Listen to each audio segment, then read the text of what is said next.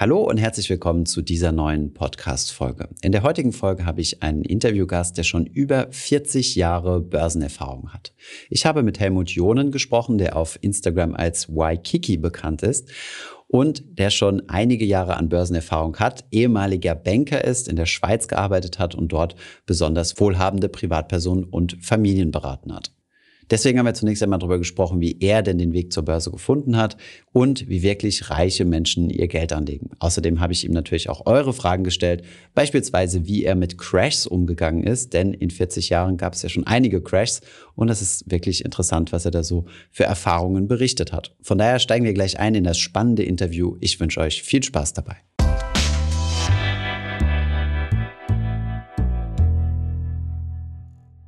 Ich habe heute einen sehr interessanten Interviewgast, mit dem ich äh, ja zwar den beruflichen Hintergrund äh, gemeinsam habe, auch wenn wir nicht im selben Bereich tätig waren. Und eine Sache hat er mir vor allem voraus, und zwar, das ist die langjährige Erfahrung am Aktienmarkt. Helmut Jonen ist seit 1982 äh, am Aktienmarkt investiert, hat seine ganze Karriere in diesem Bereich gemacht und ist heute Privatier. Das ist quasi der etwas ältere äh, Begriff für heutzutage finanzielle Freiheit. Von daher freue ich mich sehr, Helmut, dass du heute zu Gast auf unserem Kanal bist. Ja, hallo Thomas. Ich freue mich auch. Vielen Dank, dass wir jetzt eben ein hoffentlich sehr interessantes Gespräch über Aktien, Börse und Finanzmärkte sprechen können und freue mich, dass das jetzt stattfindet heute. Sehr gut. Ähm, du bist gebürtiger Bonner, hast dann eine Karriere gemacht, die dich äh, unter anderem in die Schweiz gebracht hat. Vielleicht erläuterst du uns doch mal so deine einzelnen beruflichen, ähm, ja, wie nennt man das, Meilensteine. Ja, das mache ich gerne. Also wie du es schon sagtest, ich bin gebürtiger Bonner, meine Frau auch.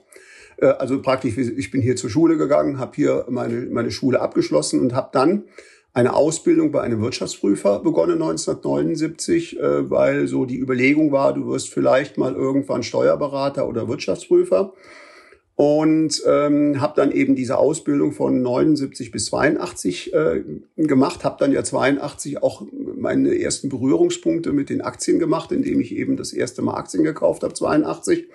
Und das hat mich dann so fasziniert, dass ich irgendwann gesagt habe, mir ist das vielleicht zu langweilig, jetzt die nächsten 30 Jahren immer nur Bilanzen und Steuererklärungen für Mandanten vorzubereiten und auszufüllen. Und ich möchte irgendwas mal versuchen, vielleicht ähm, auch wirklich mit Aktien und, und Investment zu tun. Bin dann eben ein paar Jahre später äh, zu Merrill Lynch nach Düsseldorf gewechselt, eine amerikanische, äh, ein amerikanischer Broker, ein sehr großer früher, mhm. der heute zum Bank of America Konzern gehört und bin dann über Stationen in Frankfurt bei Privatbanken dann 1999 in die Schweiz zur UBS gegangen, dem, dem größten Vermögensverwalter für private Vermögensverwaltung und dort dann praktisch bis 2013 äh, geblieben, äh, aber so 2012 die Entscheidung getroffen, dass ich demnächst aufhören möchte, habe das dann eben die Details mit meinem Arbeitgeber besprochen und konnte dann Anfang 2013 eben ausscheiden und bin seitdem eben Privatier. Mhm.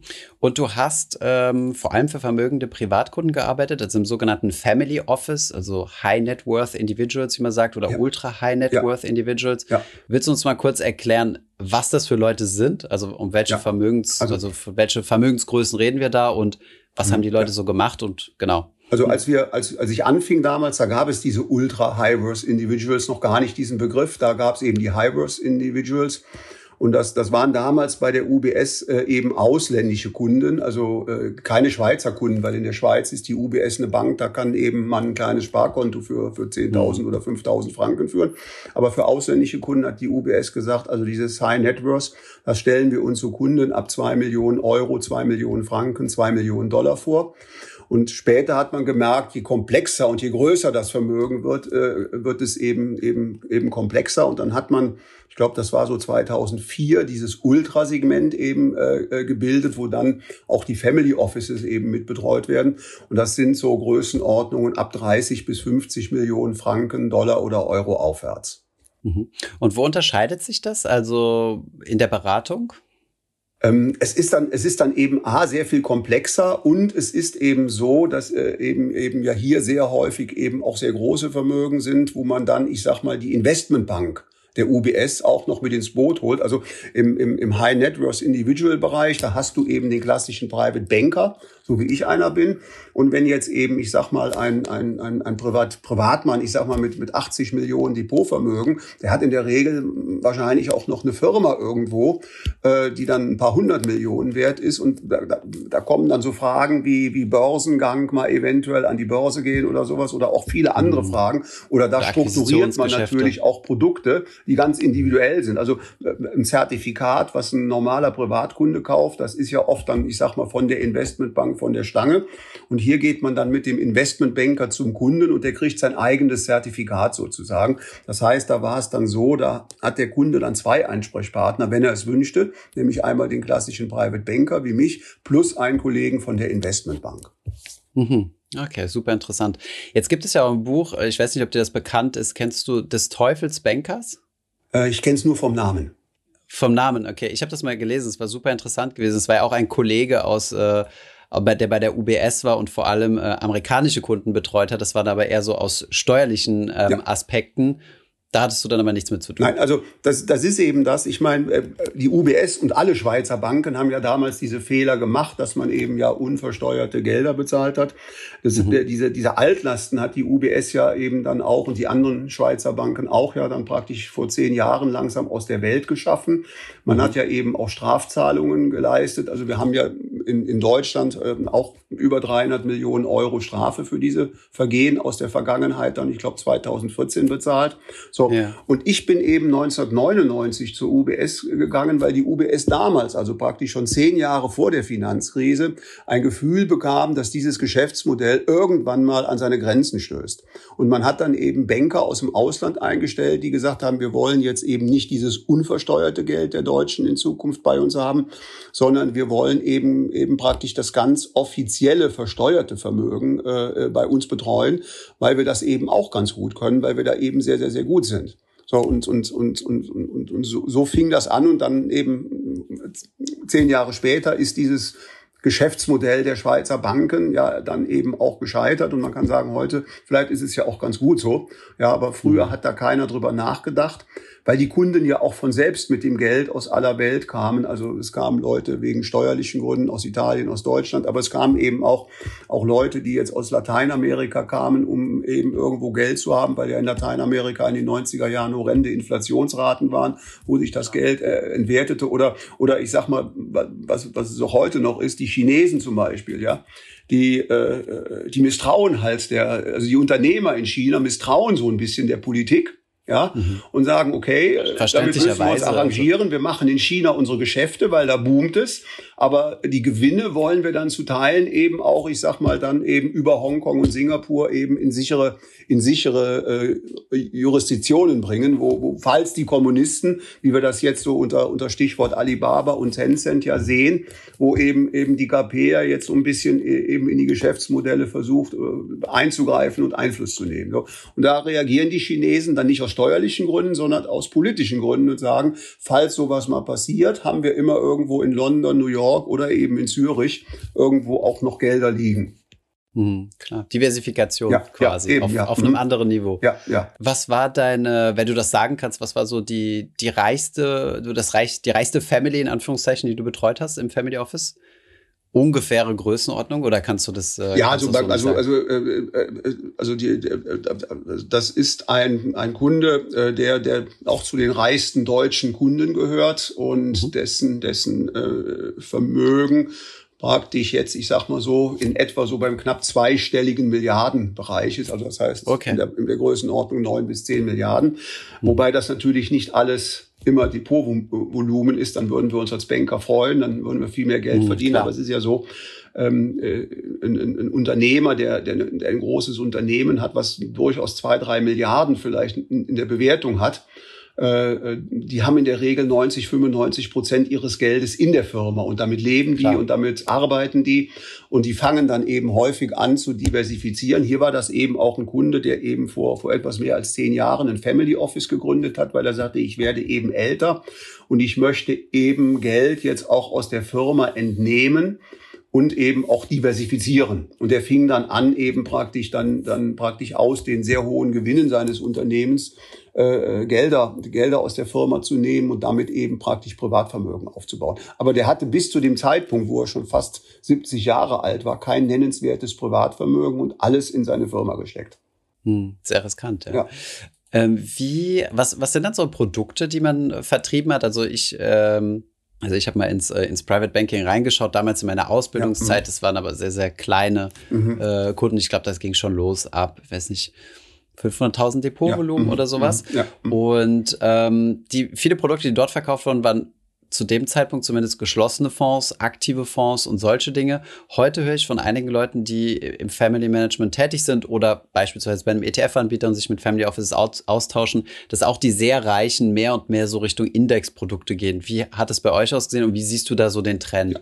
Das ist, das ist auch so ein Trend, obwohl ich ja schon einige Jahre weg bin bei der UBS. Gut, ich habe immer noch Kontakt mit, mit, mit, mit einigen ehemaligen Kollegen, aber auch diese, diese, diese, diese großen Vermögen, also äh, gerade die sehr vermögenden äh, Menschen, die ja eben sehr komplexe Firmen auch besitzen, halten es in puncto der Privatanlage sehr oft nach dem Motto Keep it simple. Also mhm. wirklich, äh, warum nicht einen ETF? Also sehr häufig hat man eben, ich sag mal, so ein, Korb, so ein Kernportfolio. Das sind dann ETFs. Ja, und dann sagt der Kunde, okay, dann, dann äh, ich möchte ja so ein bisschen das Salz in der Suppe in meinem Portfolio haben und dann mhm. baut man um dieses Core-Portfolio vielleicht so ein oder zwei kleine Satellitenportfolios, wo man mhm. dann auch mal vielleicht dann stärker auf gewisse Einzelaktien geht oder auch mal etwas spekulativere Produkte. Ja, aber die meisten sehr Vermögenden, weil sie ja eben großes Firmenvermögen auch noch führen und steuern und eigentlich gar nicht die Zeit haben, sich so intensiv dann eben auch damit zu beschäftigen, machen es wirklich keep it simple und, und sie die, die lernen dann auch sehr schnell, dass sie, dass sie eben dann lesen und auch erfahren, dass ein, ich sag mal, aktiver Stockpicker über einen zehn Jahreszeitraum in über 90 Prozent der Fälle auch nicht besser als der Markt ist. Mhm. Ja, und dann sagen sie, dann, dann, dann, dann nehmen wir doch gleich den Markt. Dann brauche ich mich auch nicht so, der, so intensiv damit zu beschäftigen. Also da, da hast du vollkommen recht. Das ist so ein Trend, das, der ist so ein bisschen, hat er sich entwickelt die letzten Jahre. Hm, super interessant. Ist das nicht ein bisschen so kontraintuitiv als Banker dann, wenn man, wenn man quasi vom Kunden besagt bekommt, ey, ihr kriegt das ja eh nicht hin, den, äh, den Markt zu schlagen? Oder, oder nimmt man das dann gelassen auf und sagt, naja, dann gehen wir halt auf Indexprodukte, verdienen wir auch unser Geld mit. Die UBS ja. hat ETFs, ja. kein Problem. Ja, ja. Also, ja, man, es ist ja so, man ist ja auch immer ein bisschen selbstkritisch. Also, ich sag mal, der hm. Ruf unserer Banken, uns, uns, von uns Bankern, der war ja nicht immer der beste. Ja, gut, da war die Finanzkrise, da wurden wirklich auch Fehler gemacht, wo man, ich sag mal, gegen das Gesetz verstoßen hat. Und das wurde ja auch mit hohen Geldstrafen äh, geahndet, äh, wo ja die großen Banken Milliardenbeträge in den letzten zehn Jahren als Strafen bezahlt haben. Aber ich bin auch immer ein bisschen selbstkritisch gewesen. Ich habe gesagt, sehr oft sind die Kunden mit uns unzufrieden, gerade auch in schlechten Börsenzeiten, weil sie mhm. einfach enttäuscht sind. Und zwar habe ich gesagt, das ist deswegen, weil wir Banken machen alle immer unsere Jahresprognosen im DAX. So am Jahresende kann man überall lesen, die UBS sieht den DAX im nächsten Jahr dort, die Deutsche Bank sieht ihn dort, äh, die Commerzbank sieht ihn dort, mhm. Barclays dort. So. Und meistens äh, liegen diese Prognosen ja falsch. Mhm. Weil, weil über kurze Zeiträume, und ein Jahr ist ein kurzer Zeitraum, wenn man Aktien Klar. anlegt, ist es unheimlich schwierig, den, den, den DAX oder Dow Jones zu sagen. Äh, letztes Jahr war ein gutes Beispiel. Keiner wusste, wie heftig Corona wird und niemand hat eigentlich diesen abrupten Einbruch gesehen. So. Und dann ist natürlich klar, der Kunde denkt natürlich anhand der Prognosen, mit denen die Banker immer zu ihm gelaufen kommen, äh, die müssen das ja wissen, wo der DAX hingeht. Und sind dann ein bisschen mhm. enttäuscht und sagen, na ja, also mein Banker, der so besonders ist der auch nicht, der kocht auch nur mit Wasser. Mhm. Ich habe mir also angewohnt, egal ob das jetzt ein Kunde mit, mit ein paar hunderttausend Vermögen ist oder ein großer Kunde, der jetzt ein Milliardenvermögen hat, wenn der mich gefragt hat, wo der DAX am Jahresende steht, also wenn der mich heute fragt, wo steht der DAX in vier Monaten, dann gibt's immer eine ehrliche Antwort von mir. Und die Glaskugel raus. Und die heißt, ich weiß es nicht, weil äh, er wird irgendwo stehen. Aber, aber ich habe gesagt, wenn ich Ihnen jetzt irgendeinen Indexstand nenne und habe recht, dann muss ich ganz mhm. ehrlich sagen, dann habe ich nur geraten. Weil mhm. wissen kann ich es nicht und wissen kann es eigentlich niemand. Ja, und mhm. deswegen habe ich auch mal intern in der UBS mal vor vielen Jahren die Diskussion angeregt. Lasst uns doch mal diese Prognosen komplett mal, mal, mal sein lassen, weil wir bedrucken mhm. damit jedes Jahr viel Papier und händigen das den Kunden aus und die sind dann enttäuscht, weil sie danach investieren und dann feststellen, es ist ja gar nicht so gekommen, wie die Bank das prognostiziert hat. Hm. Klar, wobei sie in mhm. gewissen, also beim DAX jetzt vielleicht nicht, aber solche Prognosen gerade bei der Unternehmensanalyse ja schon ganz ja. nützlich sind. Ja. Oder zumal sie überall verwendet werden. Ne? Ja, also gerade ja. diese Kursprognosen, ähm, die sich dann auf irgendwelchen DCF-Modellen äh, ja. basieren. Häufig schreibt man da ja eine Bank bei dem anderen auch so ein bisschen ab. Also sagen wir mal so, wenn da die, die Diskrepanz zwischen drei Banken 40 Prozent ist oder so, dann muss man ein bisschen korrigieren, ähm, um, nicht, um nicht ganz so, äh, wie soll ich sagen, so äh, spekulativ unterwegs zu sein. Ja, ja. ja. Okay, super interessant. Und ähm, ja, da machen wir doch gleich mal den, äh, den Übergang ähm, zu deinem eigenen Vermögen. Also wie, du hast ja jetzt als Angestellter gearbeitet, äh, mhm, die, ja. also deine ganze Zeit als Banker ja. ähm, und bis heute ähm, finanziell frei, würde man sagen, Privatier, äh, sagst du selbst. Ähm, sprich, du lebst quasi von deinem Vermögen oder von den Erträgen von den deines Erträgen, Vermögens. Ja. Mhm. Wie hast du das zunächst mal geschafft, äh, in diese komfortable Situation zu kommen? Ähm, weil meistens, also die meisten Leute, die du vermutlich betreut hast, also als, äh, als, als ähm, im, im Family Office Zeiten, waren ja, wie du gesagt hast, Unternehmer, also die dadurch Richtig. ihr Geld verdient ja. haben. Mhm. Weniger angestellt, vermutlich. Richtig. Also es gab äh, relativ wenig Angestellte. Es gab auch gut verdienende Angestellte, ja, also, mhm. also ähm, äh, die, die eben auch sehr große Vermögen hatten. Aber es waren wirklich zu, sage ich mal, 90 Prozent äh, äh, Unternehmer, erfolgreiche Unternehmer. Also ich bin zu dieser Idee gekommen, äh, und das ist eine Idee, die heute auch viele junge Menschen haben. Ich habe gerade vor ein paar Tagen eine Studie gelesen, mhm. äh, äh, so eine Umfrage, wann möchte der Deutsche aufhören zu arbeiten? Und man hat Leute im jüngeren Alter befragt, so zwischen 20 und 40, und man hat Leute, ich sag mal so zwischen 40 und 60 befragt. Und ja. egal wie das Alter war, haben alle gesagt, irgendwo möchte ich um das 60. Lebensjahr aufhören. So, und wir wissen ja, wir gehen heute bis 67 vielleicht, die Jungen von uns vielleicht gezwungenermaßen irgendwann mal vielleicht bis 69 oder gar 70 arbeiten. Die Diskussionen haben angefangen. So, ich habe vor 40 Jahren auch schon so gedacht am Anfang meiner, meines Berufsweges nach meiner Ausbildung. Eigentlich möchte ich gucken, dass ich vielleicht ein paar Jahre früher finanziell auf eigenen Beinen stehe. Und ich habe damals angefangen, das dann auch schon zu planen. Ja, ich hatte bei einem Steuerberater, da lernt man ja viel über, über Bilanzen, über Steuererklärung, über Zinseszinsrechnungen. Und ich habe damals eben, eben solche Rechnungen angestellt und habe gesagt, okay, ähm, ähm, ob du es dann schaffst, vielleicht mit 58, 60 komplett rauszugehen, aber vielleicht kannst du mindestens rausgehen und dein Arbeitspensum deutlich reduzieren und du hast dann privates Vermögen, was dir eben im Endeffekt dann die Differenz zu deinem Arbeitslohn dann ausgleicht. So, aber Ziel war auch das, was eben heute junge Menschen auch haben, wenn es sein muss, nicht unbedingt bis 60 am Schreibtisch zu sitzen, auch wenn mir der Job bei UBS sehr viel Spaß gemacht hat. So, das heißt also auch da, wenn man so etwas möchte, und, die, und viele Menschen träumen ja davon, dann sollte man diesen Träumen praktisch auch praktisch den nächsten Schritt machen und Planungen machen. So, und ich hatte damals ein, ein kleines Startkapital bekommen, das muss ich sagen, also, also als ich meine ersten vier Aktien gekauft habe, war das jetzt eben so, und da bin ich meinem Vater sehr dankbar. Ich habe ein Startkapital von damals 20.000 D-Mark bekommen, also 10.000 Euro. Das wäre 1982. Jetzt, das, das wäre inflationsbereinigt heute, sage ich mal, ungefähr 30.000 Euro. Und das ist in der Regel für einen, einen 20-Jährigen ja schon sehr viel Geld, auch heute. Ja, also, also äh, manchmal haben also viele 20-Jährige, ich glaube, das Durchschnittsvermögen so der Gruppe der 20 bis 25-Jährigen ist so 5, 6, 7.000 Euro. Ja, da hat man mal von den Eltern was gespart bekommen. So, mein Vater hatte, seitdem ich jung war, hatte der für mich Zinssparen gemacht. So, er hatte nicht in Aktien investiert. Das, das brauchte er damals in den 70er Jahren auch nicht, weil ähm, er, er, kontakt, er, er kontaktierte mich dann mal im Januar 1982 und sagte, zum 1. Februar 1982 wird ein Sparbrief fällig bei der Commerzbank über 20.000 D-Mark. Und den habe ich praktisch da äh, über viele Jahre jetzt laufen lassen, habe den äh, alle vier Jahre prolongiert. Und da sah ich, da, der Zinskupon war 9,75 Prozent. Also, also wow. das war damals wirklich Anfang der Fast 10 Prozent Zinsen. Ja.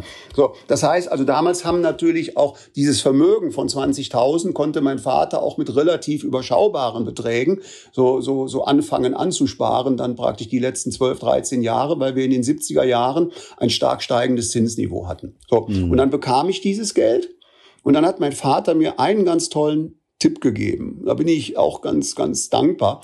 Er hat gesagt, das ist jetzt dein Geld, Eigentum verpflichtet. Und er hat gesagt, mhm. ich empfehle dir, gebe es nicht alles aus, weil ich weiß, ihr jungen Leute können so viel Geld gebrauchen. Und er hat gesagt, mhm. investiere zumindest einen kleinen Teil des Geldes. Und da hat er gesagt, und dann sagte er, dieses Eigentum verpflichtet, und das sagte er mir, das bedeutet. Und egal, was du mit dem Geld machst, ob du einen Bausparvertrag, ob du Aktien kaufst, ob du es vielleicht als Grundlage vielleicht für, für, für eine erste Immobilieninvestition nimmst oder was auch immer. Informiere dich. Informiere dich, was mit deinem Geld passiert. Du musst immer Klarheit haben, verstehen können, was mit deinem Geld passiert, weil wenn es weg ist, ist es nicht irgendein Berater schuld, sondern dann bist du es schuld, weil du das nicht kapiert hast. Hm. So, und da bin ich ihm sehr, sehr, sehr dankbar gewesen. Und ich habe dann Überlegungen angestellt, habe natürlich einen Termin mit der Commerzbank gemacht, wo dieses Geld dann fällig wurde am 1. Februar. Und damals, muss man sagen, war das Aktienniveau schon sehr tief. Wir steckten 1982 damals in der schärfsten Rezession seit dem Zweiten Weltkrieg, also eine ähnliche Situation wie letztes Jahr im Corona, letztes Jahr in der Corona-Krise, wo es ja auch hieß, hm. äh, tiefste Rezession seit dem Zweiten Weltkrieg. So, und das, entsprechend billig waren die Aktien. Ich hatte eben, und damals waren die Bankberater wirklich noch Bankberater. Heute sind ja leider die Bankberater sehr häufig Produktverkäufer. Mhm. So, und da hat sich ein Bankberater eben wirklich diese Zeit genommen, mir, ich sag mal, anderthalb, zwei Stunden, wirklich was über deutsche Aktien zu erzählen. So, und, und, und dann habe ich nach diesem Gespräch dann praktisch gesagt, okay, da, da ist so vieles, was, was da verständlich ist. Ich, ich war natürlich noch hundertprozentiger Laie, aber er hat mir das auch toll erklärt. Und dann bin ich hingegangen und habe diese 20.000 komplett in vier deutsche Aktien investiert. Das habe ich dann gemacht um meinem Vater, weil mein Vater, ich dachte, der fällt dann vom Stuhl, weil der hatte mhm. natürlich gedacht, der Junge gibt jetzt 10, 15.000 D-Mark aus und 5.000 investiert er. Mhm. Und dann habe ich ganz stolz meinem Vater ein paar Tagen diese Abrechnung gezeigt, habe gesagt, guck mal, trotzdem vom Vater, Stuhl gefallen. ich habe das Geld komplett angelegt. Mhm. Ja. Und dass es Aktien waren, war kein Problem für ihn. Das war kein, das war kein Problem okay. äh, für ihn, ähm, weil, weil ähm, ähm, mein Vater hat dann eben auch erzählt, eben, eben, wir haben hohe Inflationsraten, die wir ja damals hatten. Und er, mein Vater hatte selbst auch schon Aktien eben in, in, seinem, okay. in seinem Depot. Und, und, und er hat eben auch wirklich gesagt, er hat mir das dann auch erklärt, dass es eben ja zwar natürlich Papiergeld in Form von Aktien, Aktie ist ja auch ein Stück Papier, damals konnte man die Aktien sich auch noch aushändigen lassen, wenn man es wollte. Ja. ja, aber er hat gesagt, es, es, es repräsentiert anders als ein Geldschein, repräsentiert es eben Sachwerte. Er hat dann mhm. gesagt, guck dir mal an, wenn du in BASF mal da in Ludwigshafen, Mannheim mal irgendwann mit dem Zug vorbeifährst, ja, da siehst du dann wirklich deine, deine Grundstücke, deine Fabrikanlagen, die dir gehören. Ja, mhm. das ist anders als eben ein Geldschein, den ich im Portemonnaie habe. Also er hat mir das dann natürlich auch so ein bisschen, ein äh, bisschen noch erklärt und er hat, er hat letztendlich hat er dann also meine Entscheidung, die ich, die ich eigentlich getroffen hatte, noch untermauert, dass es richtig ist, dass ich das mache. Mhm. Okay, also, cool. Welche, welche Aktien waren das? Rein Interesse halber? Ja, das, das war BASF. Ja. Yeah. Das war Mercedes-Benz. Die sind mhm. damals noch Mercedes. Mhm. Das war ähm, die Feber, das ist die heutige E.ON. Und das war die Deutsche Bank. Mhm. Und hast du die bis heute im Depot? Ich habe alle vier heute auch noch im Depot. Die BASF und die Daimler sogar noch von Anfang an. Mhm. Bei, bei, bei, äh, äh, bei, bei Feber, da, da hat sich ja dann mehrfach der Name geändert, die Umstrukturierung, Fusion, so. Da, da bin ich irgendwann mal nach ein paar Jahren raus. Und auch bei der Deutschen Bank, muss man sagen, heute Gott sei Dank, weil das wäre mhm wäre heute die schlechteste Aktie von der Performance gewesen, auch weil, weil äh, ich habe eben damals, man hat ja damals auch schon spekuliert und angelegt. Und mein Vater hat mhm. mir gesagt, weil ich habe mir dann anfangs auf ein Blatt Papier jeden Tag die Kurse der vier Aktien aufgeschrieben. Und da hat mein Vater irgendwann mal gesagt, als er mich gesehen hatte, da bei mir zu Hause, wie ich das dann da aufschrieb, vergiss das doch, was interessieren dich denn die Kurse? Und du musst da langfristig denken. Also mhm. der Aktienkurs, das ist eine Tagesbewegung, weil vielleicht heute mal zehn Leute die Aktie mehr verkaufen, als sie kaufen. Ja, und mhm. dadurch geht der Kurs runter. Aber du bist doch bei einem Unternehmen, ja. Und, und dann hat er mal so das erklärt, äh, äh, weil ich sagte, ja, wir haben doch Rezession. Und dann hat er gesagt, ja, wenn jeder Unternehmer, der heute ein Unternehmen gründet, bei jeder Rezession dieses Unternehmen auflöst und verkauft, um dann nach mhm. der Rezession das Unternehmen wieder neu zu gründen, hat mein Vater gesagt, der wird nie auf den grünen Zweig kommen. Mhm, ja, also er hat mir dann so mit diesen, ja, da hat er ja auch recht, ja, also er hat, gesagt, er, hat, er hat gesagt, eine Aktie ist im Prinzip, du bist Teilhaber bei einem ganz großen deutschen Unternehmen, ja, und, und achte jetzt nicht auf irgendwelche Konjunkturzyklen oder Wellen oder so, weil äh, achte eben auf die ganz langfristige Entwicklung, was eben diese Unternehmen, in denen du eben die Aktien hast, dann eben machen. Hm. Hast du dann auch nahe dem Tiefpunkt gekauft? Also wenn du wirklich in der, in der Rezession gekauft hast, weil ähm, also beziehungsweise was hat dich denn dazu bewegt, nicht nochmal ein Sparprodukt zu machen, wo du in Anführungszeichen sichere 10% bekommen kannst? Ähm, ja, das ist, das, das habe ich mich auch gefragt im Nachhinein. Also mich hat dieses Thema Aktie so fasziniert. Ja, also für mich war, ich wollte mich mit dem Thema auch beschäftigen. Mhm. Und, und ich habe ich hab dann irgendwo gesagt, ja, wenn du jetzt ein Sparprodukt von 9, ich glaube, die Bank hatte mir das auch irgendwie angeboten, zu diesem 9,5 oder 9,75 zu verlängern. Mhm. Ähm, aber ich dachte, das ist ja irgendwo langweilig. Da, da ist das vor, da kriegst du deine Abrechnung und dann ist das Geld weg und dann, dann siehst du vier Jahre nichts und dann kriegst du praktisch vier Jahre später, äh, inklusive der Zinsen, das Geld wieder aufs Konto gebucht. Ich habe gesagt, das, das, das, das ist so nicht. Und ich, und ich hatte natürlich mich auch ein bisschen über Aktien äh, äh im Vorfeld informiert und, und, und, und durch meine Ausbildung mit dieser Zins- und Zinseszinsrechnung hatte ich eben auch, äh, auch gelernt, dass langfristig gute Aktien ja auch so irgendwo neun bis zehn Prozent Ertrag bringen. So. Mhm. Ähm, natürlich mit, mit, einer Erfahrung von heute, wenn ich die Alternative habe, mit einem Sparbrief risikofrei neuneinhalb zu verdienen und mit einer Aktie neuneinhalb Prozent mit Schwankungsrisiko über vier Jahre zu verdienen, würde ich mich heute wahrscheinlich für das Festgeld oder, oder den Sparbrief enden. Aber damals waren das eben für mich Renditen und ich habe gesagt, okay, Aktie ist eben auch einfach spannend und, und, und, und es machte mir, ja, es, es hat mir dann vom ersten Tag auch Spaß gemacht. Ich habe natürlich dann auch, auch in den Jahren darauf natürlich alle Anfängerfehler gemacht, die viele junge Anleger heute auch machen. Ja, aber, aber welche wären das? Also deiner Meinung nach von ja, also den von hab, den also aktuell Jungen meinst also bei, du, die neu bei, an den Markt gekommen bei, sind? Bei BASF und Daimler habe ich oder Mercedes habe ich es richtig gemacht. Die habe ich liegen lassen. Aber ich habe dann mit der anderen Hälfte des Depots eben Deutsche Bank und E.ON, da habe ich dann eben angefangen zu zu spekulieren. Und es war ja so, als ich angefangen habe, da waren die Aktien sehr tief. Aber die Aktien sind dann praktisch äh, von, von, von, von, von Februar 1982 bis Sommer 1982, so bis in den August, nochmal so sieben, acht, neun Prozent gefallen. Also die Indizes, also DAX und Dow Jones standen dann im August, also praktisch ein halbes Jahr später, so sieben, acht, neun Prozent tiefer. So, und, und, und, und heute wissen wir, damals äh, im, im August 1982 begann dann eben diese, ja, ja, man sagt ja Jahrhundertrallye, die ja praktisch von 82 bis 2000 äh, äh, dauerte. So, und ich habe eben dann gemerkt, ich habe ja dann damals diese, diese Mercedes und diese BASF liegen lassen. Am Anfang gingen die runter, aber dann kam ja bis zum 87er Crash dieser ganz steile Aufwärtstrend.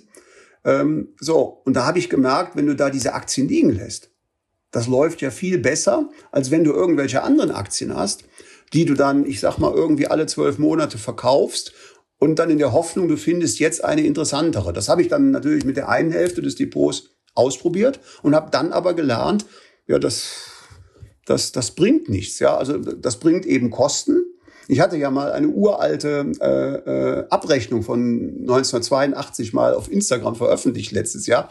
Und äh, da, da schrieben mich Leute an, noch damals gab es ja eine Finanztransaktionssteuer bei euch. Wir hatten 0, also man hat damals für den Kauf einer Aktie, ich sag mal, um, um die 1,3 bis 1,4 Prozent bezahlt. Also, also 1,3, 1,4 Prozent beim Kauf, 1,3, 1,4 Prozent beim Verkauf. Das heißt, so eine Position dann, also, also von Feber, sage ich jetzt mal, vielleicht dann in die Dresdner Bank oder in BMW oder VW zu switchen, das kostete mal eben zwischen zweieinhalb und drei Prozent früher.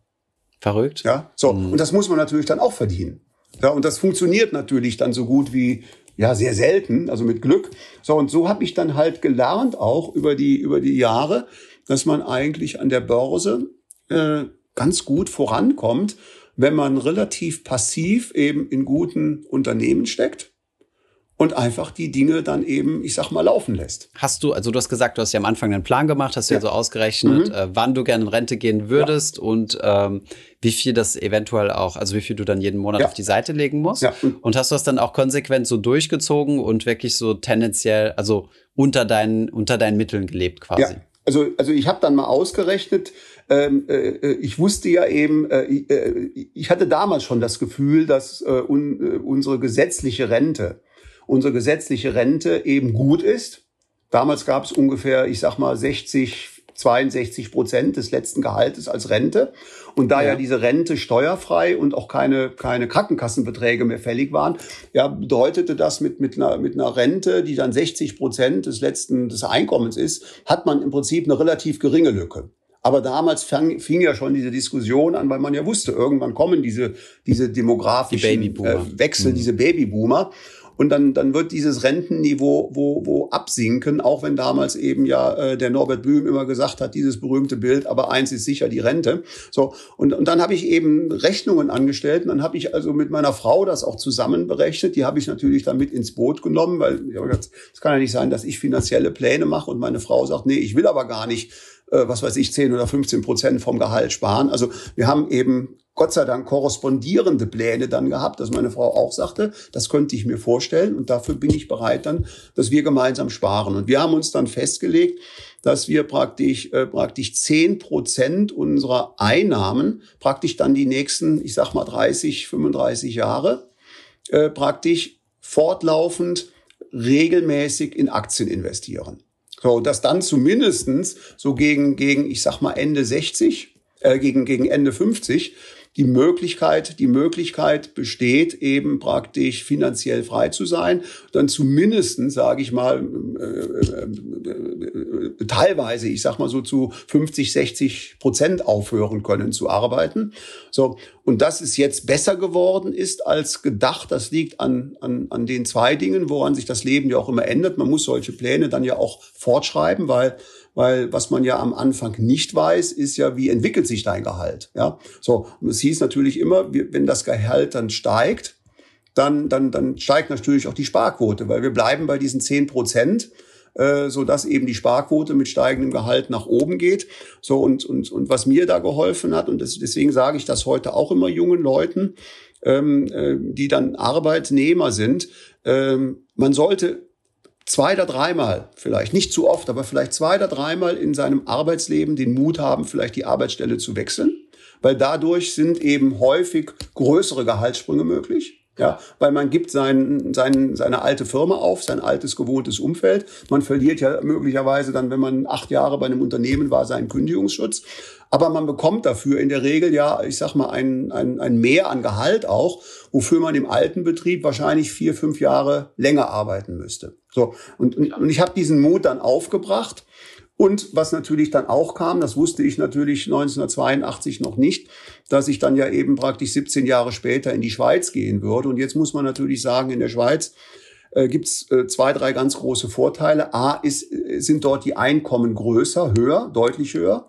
Und zweitens sind die Belastungen auf dieses Arbeitseinkommen äh, deutlich geringer.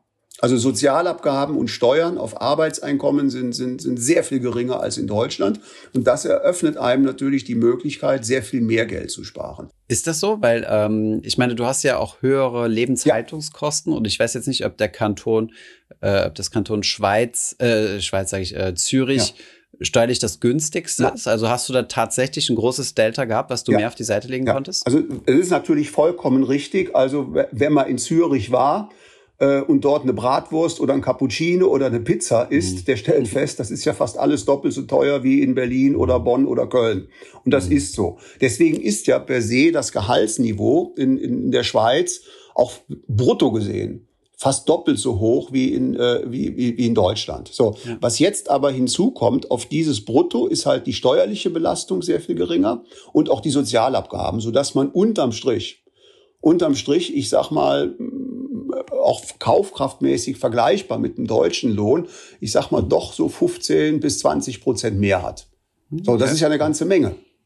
So, und, ähm, äh, und das war eben etwas, das wusste ich natürlich auch nicht. Und es kam natürlich hinzu, dass durch den Wechsel in der Schweiz nicht nur praktisch dieses Mehr an Lebenshaltungskosten, sondern es kam eben nochmal eben auch, ich sag mal, irgendwo 30 Prozent mehr Gehalt dazu, weil, die, weil meine Frau und ich sind damals auch ein großes Risiko eingegangen, weil damals gab es diese bilateralen Verträge mit der Schweiz noch nicht.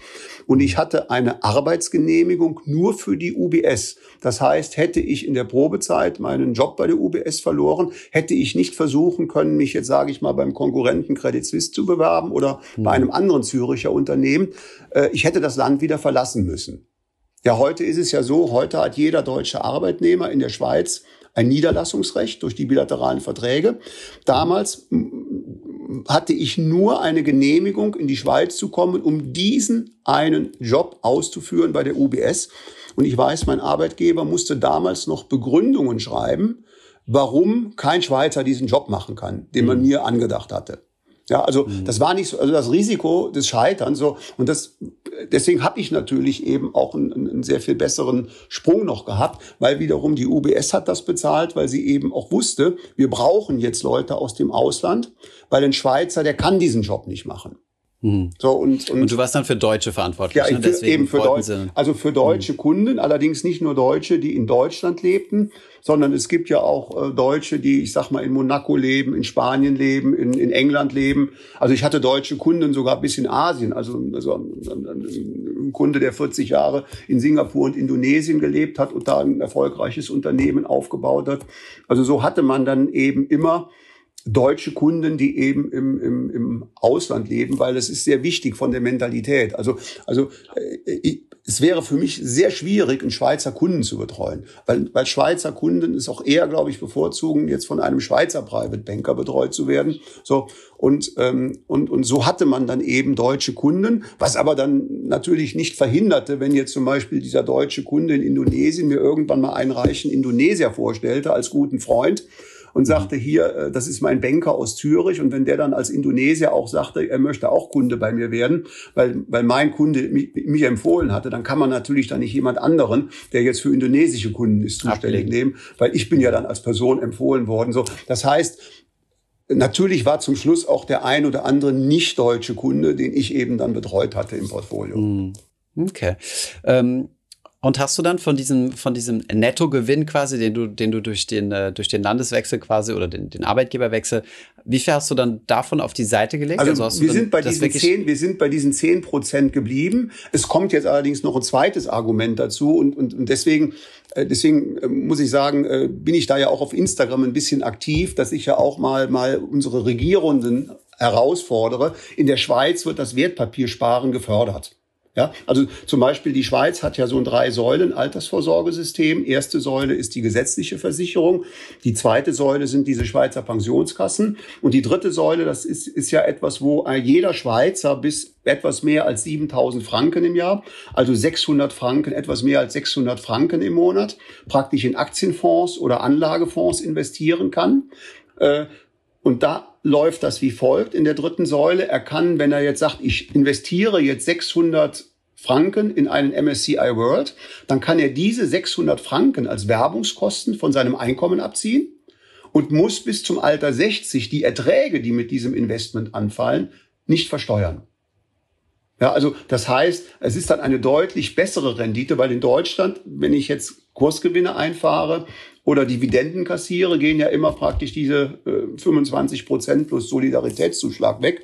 So, wenn ich in der Schweiz so ein gefördertes Fondssparen mache, in der dritten Säule, sind diese Erträge praktisch, wenn ich die Anlage nicht vor dem 60. Lebensjahr auflöse, sind sie steuerfrei. Und ich kann sogar diese 600 Franken noch von meinem laufenden Einkommen als, als Werbungskosten absetzen. Das heißt also, meine laufende Steuerschuld als Arbeitnehmer sogar noch senken. So, und wenn man das jetzt mal mit den Angeboten in Deutschland, da haben wir ja eigentlich diese Riester-Rente, die ja eher gescheitert ist, wenn ich das so mhm. in den Medien ja. verfolge. Da haben wir natürlich keinerlei Alternativen in Deutschland, die damit auch nur, ich bin mir sicher, wenn man in Deutschland den Arbeitnehmern anbieten würde, ihr könnt auch, sage ich mal, bis 400, 500 Euro im Monat in irgendwelche Aktienfondssparpläne investieren. Wenn ihr das dann bis zum 60. Lebensjahr haltet und nicht auflöst, ja, dann bezahlt ihr bis dorthin auf die ganzen Erträge nicht einen einzigen Cent Abgeltungssteuer und ihr könnt sogar noch praktisch diese Euros eben praktisch als Werbungskosten von eure in eurer laufenden Einkommenssteuererklärung zum Senken eurer laufenden Steuern äh, äh, reduzieren. Äh, also ich würde mir wünschen. Ich glaube, das wird schwierig, ja, ja. Das, das durchzukriegen. Die ja. meisten, wobei die politischen Parteien ja jetzt meiner Meinung nach mehr und mehr so ein bisschen auf diese Aktiensache schielen, weil die auch mhm. die, die, steigende Aktionärsquote sehen. Auf der anderen Seite, was man bei Deutschland nicht vergessen darf, ist, dass wir eine ziemlich starke ähm, Versicherungslobby auch haben. Ja Und äh, die freuen sich natürlich eher über abgeschlossene Riester-Verträge ja, als ja. Äh, über, über ETF-Sparpläne, ja, weil da verdient man deutlich weniger dran. Ne? Darf man auch nicht vergessen. Aber ich wäre schon ehrlich gesagt ganz froh, wenn wir die Kapitalertragssteuer aufrechterhalten würden und nicht das Ganze auf Einkommenssteuerbasis umstellen würden. Aber gut, das, äh, da sind wir schon politisch ziemlich weit. Du hast ja mal auch ein Gespräch mit Christian Lindner geführt. Ähm, ein Interview, der ist natürlich auch sehr pro äh, diese, diese geförderten Kapitalmarktanlagen.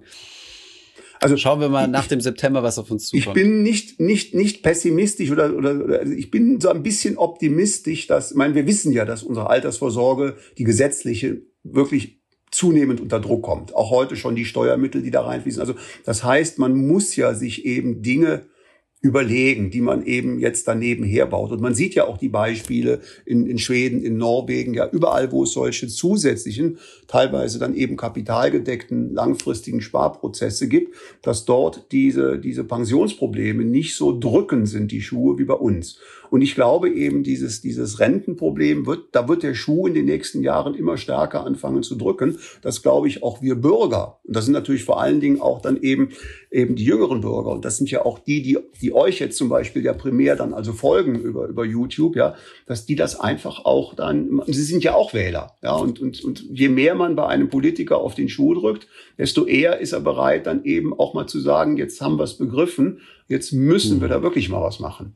Ja, also ich ja. bin da nicht so ganz pessimistisch. Also ich glaube mhm. schon, dass das in fünf Jahren besser ist. Allerdings äh, so ein Paradies wie in der Schweiz. Ich meine, in der Schweiz ist es ja auch so, da, da sind ja nicht nur diese Altersvorsorgeprogramme, sondern in der Schweiz gibt es ja auch keine Spekulationsfrist. Das heißt, da kann man eine Nestle-Aktie heute kaufen und eine Woche später mit fünf Prozent Gewinn verkaufen. Also egal, ob ich die Nestle-Aktie jetzt nach fünf Tagen oder nach 15 Jahren verkaufe, der, der, der Gewinn aus den, dem Aktienverkauf ist in der Schweiz immer steuerfrei.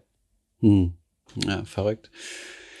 Naja, gut. Ähm, komm, kommen wir nochmal zurück ja. zu, äh, zu deinem Weg zum, äh, zum Privatier. Also du hast dann äh, diese, diese, diese steuerlichen Bevorteiligungen genutzt ja. dafür, mhm. um das nochmal zu boosten. Ja. In welchem Alter oder mit welchem Alter hattest du denn dann genug Kapital zusammen, um ähm, für dich und deine Frau ähm, in Rente gehen zu können? Und habt ihr es dann auch tatsächlich gemacht ja. oder hast du dann noch weitergearbeitet? Nein, also das, das war ja so dann praktisch 2010, 2011, wo sich das abzeichnete. Das war früher als geplant ein paar Jahre.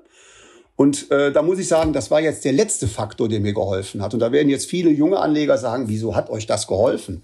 Das mhm. war das brutale Jahrzehnt von 2000 bis 2010. Das habe ich natürlich auch nicht kommen sehen. Ja, mhm. also Warren Buffett hat ja mal gesagt, Warren Buffett hat ja mal gesagt, ein hartgesottener Anleger muss es ertragen können, wenn alle 50 Jahre sich das Depot zweimal halbiert. Und in mhm. dem Jahr 2000 bis 2010 hat sich mein Depot zweimal halbiert in nur zehn Jahren. So, das mhm. ist natürlich für das existierende Depot erstmal nicht so schön. Aber das eröffnet dir natürlich als Investor die Möglichkeit, dass du plötzlich, ich sag mal 2002, 2003, Aktien kaufen konntest zu Preisen, von denen du vielleicht anderthalb Jahre vorher geträumt hast.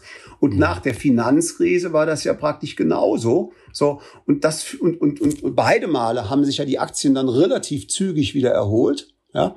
Und dadurch, dass wir jetzt in diesen tiefen Tälern, meine Frau und ich, einfach für unser Spargeld mehr Aktien und mehr ETFs kaufen konnten, ja, stellten wir dann fest, hoppla, wir sind eigentlich jetzt schon so 2011 an dem Ziel, wo wir uns das leisten könnten. So, und dann kam eben noch ein anderer Punkt hinzu, äh, wo ich dann gesagt habe, ähm, äh, äh, äh, auch der Zeitpunkt ist gut. Ich meine, äh, du, du, äh, du warst ja auch eben eben da Banker und und früher war Bankberater ein richtig schöner Beruf. Ja, da hast du mit den Kunden zusammengesetzt, hast, hast eine Stunde gesprochen, hast praktisch die Strategien mit ihm besprochen und umgesetzt. Heute sprichst du mit diesem Kunde eine Stunde und danach musst du eben, weil MIFID verlangt, dass vier Stunden Protokolle führen. So, und das war ein Arbeitsfeld, was mir immer weniger gefiel, weil natürlich sind die Banken nach der Finanzkrise aufgrund ihrer Vergehen eben praktisch verpflichtet worden, Strafen zu zahlen, aber sie mussten eben auch heftige Regulierungen über sich ergehen lassen. So, und das war so ein Punkt, wo mir dann auch das erste Mal anfing, dieses, dieses Gespräch. Ja, also, also ich finde ein Gespräch Kunde-Banker, das sollte auf Vertrauen und auf Handschlag äh, äh, basieren. Und, und, und das ist ja heute eben äh, anders. Heute ist das ja im Prinzip ein Papierkrieg.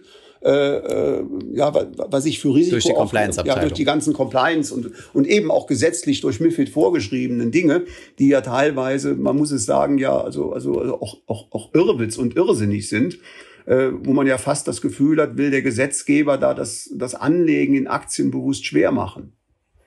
Ja, so. Und das kam damals ja auch um diese Zeit mit dieser, mit dieser Überregulierung. Habe ich gesagt, der Zeitpunkt ist eigentlich ganz gut, weil mir macht das Geschäft auch nicht mehr so viel Spaß wie eben die letzten 25 Jahre.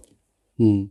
Ja, man braucht dann aber auch viel Mut, ne, in solchen, in solchen Krisen einzusteigen. Ja. Ähm, ich habe das also jetzt in diesem, in diesem ja, nennen wir ihn mal Flash Crash oder diesem ja. sehr kurzen Crash ja. äh, Corona März 2020 auch gemerkt, so am Anfang äh, war ziemlich unwohle Stimmung ja. auch so in der gesamten Community. Soll ich weitermachen? Soll ich meine Sparpläne aussetzen und so?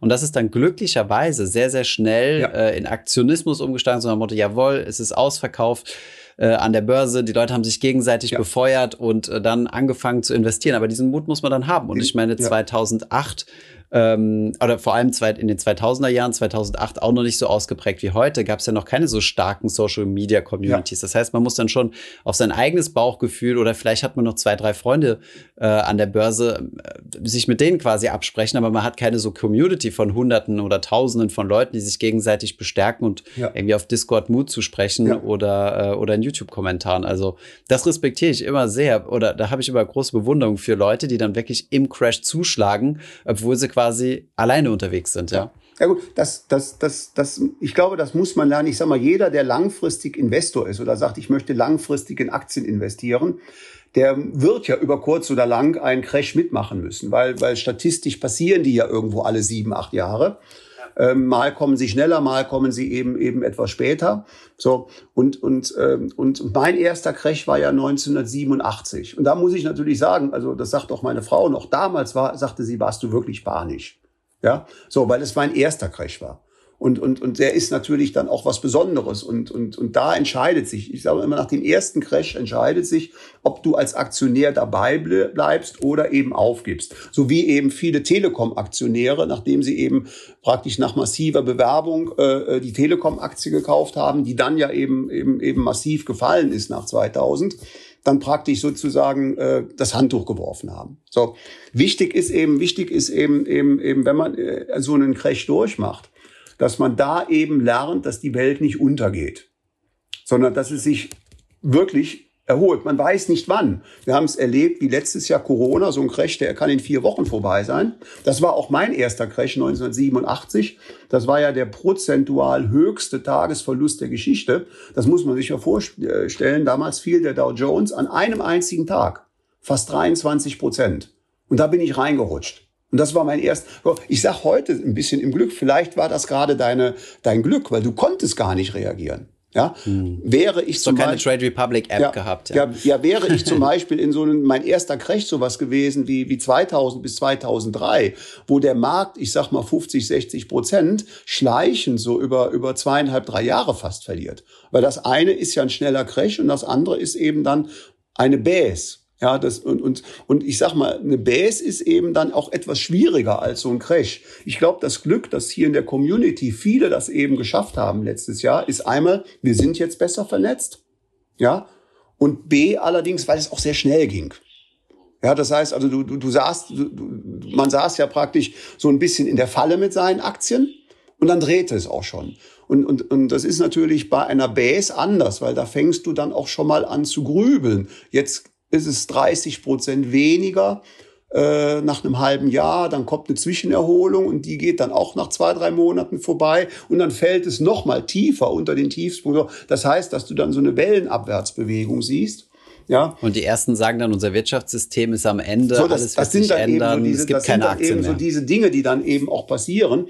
Ja, und da muss man dann eben, eben, aber auch das kann man lernen. Also, und das lernt man auch als Investor. Ja, wenn man das eben, wenn man das eben einmal einmal erlebt hat. Also ich habe auch immer meine Kunden danach beurteilt. Ja, weil, weil, weil wenn Kunden zu mir kamen und sagten, sie möchten immer Aktien, sie möchten unbedingt Aktien haben.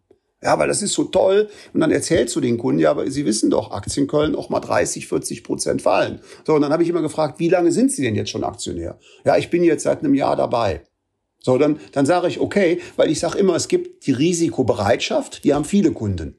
Aber es gibt dann die Risikofähigkeit. Und die haben leider weniger Kunden. Ja, also es haben, es sind mehr Kunden risikobereit und es sind weniger risikofähig. So, wenn ich jetzt ein Gespräch habe mit jemandem, der sagt, er möchte bei mir Aktien kaufen und ich sage ihm, wie lange machst du das denn schon mit den Aktien? Und der sagt mir, ja, ich bin jetzt seit 50 Jahren dabei. Dann sage ich mir, okay, der hat vor 50 Jahren Aktien gekauft, ist immer noch dabei, der hat jetzt auch schon sieben oder acht Crashs erlebt, die hat er überlebt und er hat immer noch Lust auf Aktien. Ja, also das ist dann so ein Zeichen, der ist nicht nur risikobereit als Investor, sondern dann sehr häufig auch risikofähig. Und so habe ich das eben auch gelernt. Dieser erste Crash für mich, der war fürchterlich. Gott sei Dank war er sehr schnell vorbei. Deswegen bin ich drin geblieben und habe eben dann auch erlebt, und das sind dann auch tolle Gefühle, das sind dann tolle Momente, wenn man sieht, man ist jetzt gefallen, aber das erholt sich ja alles wieder. Und jetzt kommt was sehr Schönes, und deswegen ist es auch so wichtig, dass man dann permanent investiert ist, dass ja unmittelbar nach einem Crash die Erholung am stärksten ist. Ja, also die, der, der unmittelbare Anstieg nach einem Tal, der ist ja prozentual extremst heftig. Ja, also und ähm, nein und, und, und, und, und so lernt man das und und und und also ich habe heute im Prinzip vor solchen Dingen keine Angst mehr. Ja, und, äh, und Hast obwohl, ja auch schon genug durchgemacht, ja, genug so, und, und, ich habe eben da auch ein, sage ich mal, Gottvertrauen und ich sag mal, es gab auch schon Crash-Propheten, als ich 19, also 1982 gab es einen Paul C. Martin. Das war auch so ein berühmter Journalist. Ich glaube, der ist letztes Jahr jetzt verstorben. Äh, der war damals so ein absoluter Crash-Prophet, der eben bei einem DAX von 440 Punkten auch mindestens 50 Prozent Verlust, wenn nicht mehr vorhersagte. Ja? Und warum? Weil ähm also was, was waren so die Gründe? also wie wir das heute auch so haben, wir sind, unsere Verschuldung okay. ist zu hoch, unser Geldsystem bricht zusammen. Ah, ja. ähm, äh, okay. Also dieselbe Argumentation, dieselbe Argumentation wie, wie heute. ja, also, also 40 Jahre später. Wir, wir, wir stehen hm. vor einem Berg von Problemen äh, äh, und das Ganze muss irgendwann mal wie ein Kartenhaus zusammenbrechen. Mhm. Ja, das Kartenhaus ist immer eine beliebte ja. Metapher. Ja. Ja, ja. Okay, interessant. Ja, cool. Es ist immer gut, äh, so weit in die, äh, in die Historie zurückzusehen und so zu sehen, mhm. dass da so viele äh, Parallelen sind. Ja. Man denkt immer, wir leben jetzt in einer komplett neuen Welt, weil es äh, Smartphone-Apps gibt und, äh, und Finanz-YouTube-Kanäle mhm. und Finanz-Instagrammer. Äh, äh, ja. Aber ähm, im Endeffekt äh, wiederholen sich die Zyklen einfach nur, habe ich das Gefühl. Also die Börse, die Börse, äh, äh, die, die wieder, oder die Entwicklungen, die Börse ändert sich natürlich. Also als ich meine ersten Aktien gekauft habe, das hat etwas länger als fünf Minuten über eine App. Da musste man noch in die Bank, weil man musste dort Dokumente unterschreiben. Ja, Man musste einen Orderzettel ausfüllen, unterschreiben. So, dann ein paar Jahre später konnte man tatsächlich auch Börsenorders telefonisch durchgeben. Ja, so. Aber meine ersten Orders, ich habe dann ein Jahr später meine erste Aktie in New York gekauft. Das war die Exxon und die IBM. So, da musste ich in die Bank kommen, saß da eben in der Bank irgendwann am späten Nachmittag und dann hat er gesagt, ja, ich muss das jetzt nach Frankfurt faxen. Äh, die geben das jetzt irgendwie weiter dann nach, nach, nach New York. Ja, und, und zu welchem Kurs sie die Aktien gekauft haben, äh, das können wir Ihnen dann frühestens morgen Nachmittag sagen. Ja, wenn ich heute bei wem auch immer meine App aufmache, bei einem Broker und ich gebe jetzt irgendeinen Kauf in New York oder Frankfurt ein, dann sehe ich in der Regel, ich sag mal, 30 Sekunden später den Ausführungspreis. So, also das heißt, die, die Technologie und die Schnelligkeit der Börse Dinge umzusetzen oder dass ich ja heute nicht in die Bank gehen muss oder ich muss heute nicht mal ein Telefon haben. Ich kann heute praktisch mit Freunden beim Abendessen kaufen, über eine Aktie diskutieren und kann die Aktie praktisch sofort noch kaufen, während ich beim Abendessen mit den Freunden sitze. Ja, früher brauchte ich da geöffnete Bankschalter. Das heißt, die Bank musste offen sein und später, wenn es telefonisch war, musste auch der Bankberater zumindest telefonisch dann irgendwo, ich sag mal, zwischen 14 und 17 Uhr erreichbar sein. Also nach 17 Uhr ging das nicht mehr. Heute kann ich praktisch ich um fünf vor zehn in New York eine Aktie kaufen.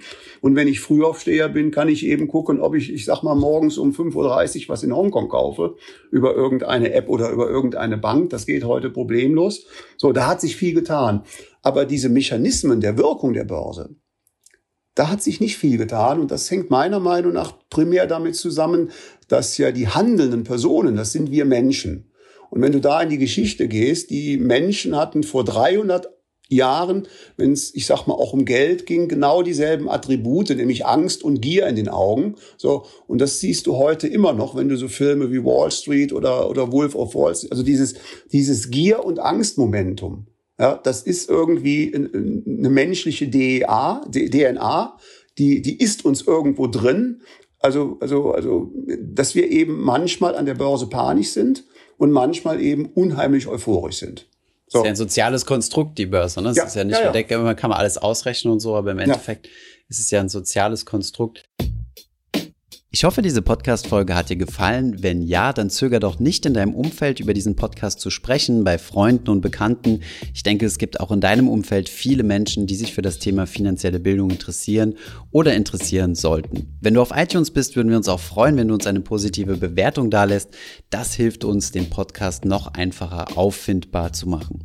Alle wichtigen Links und Verweise findest du wie immer in den Show Notes zu diesem Podcast. Vielen Dank fürs Zuhören und bis zum nächsten Mal.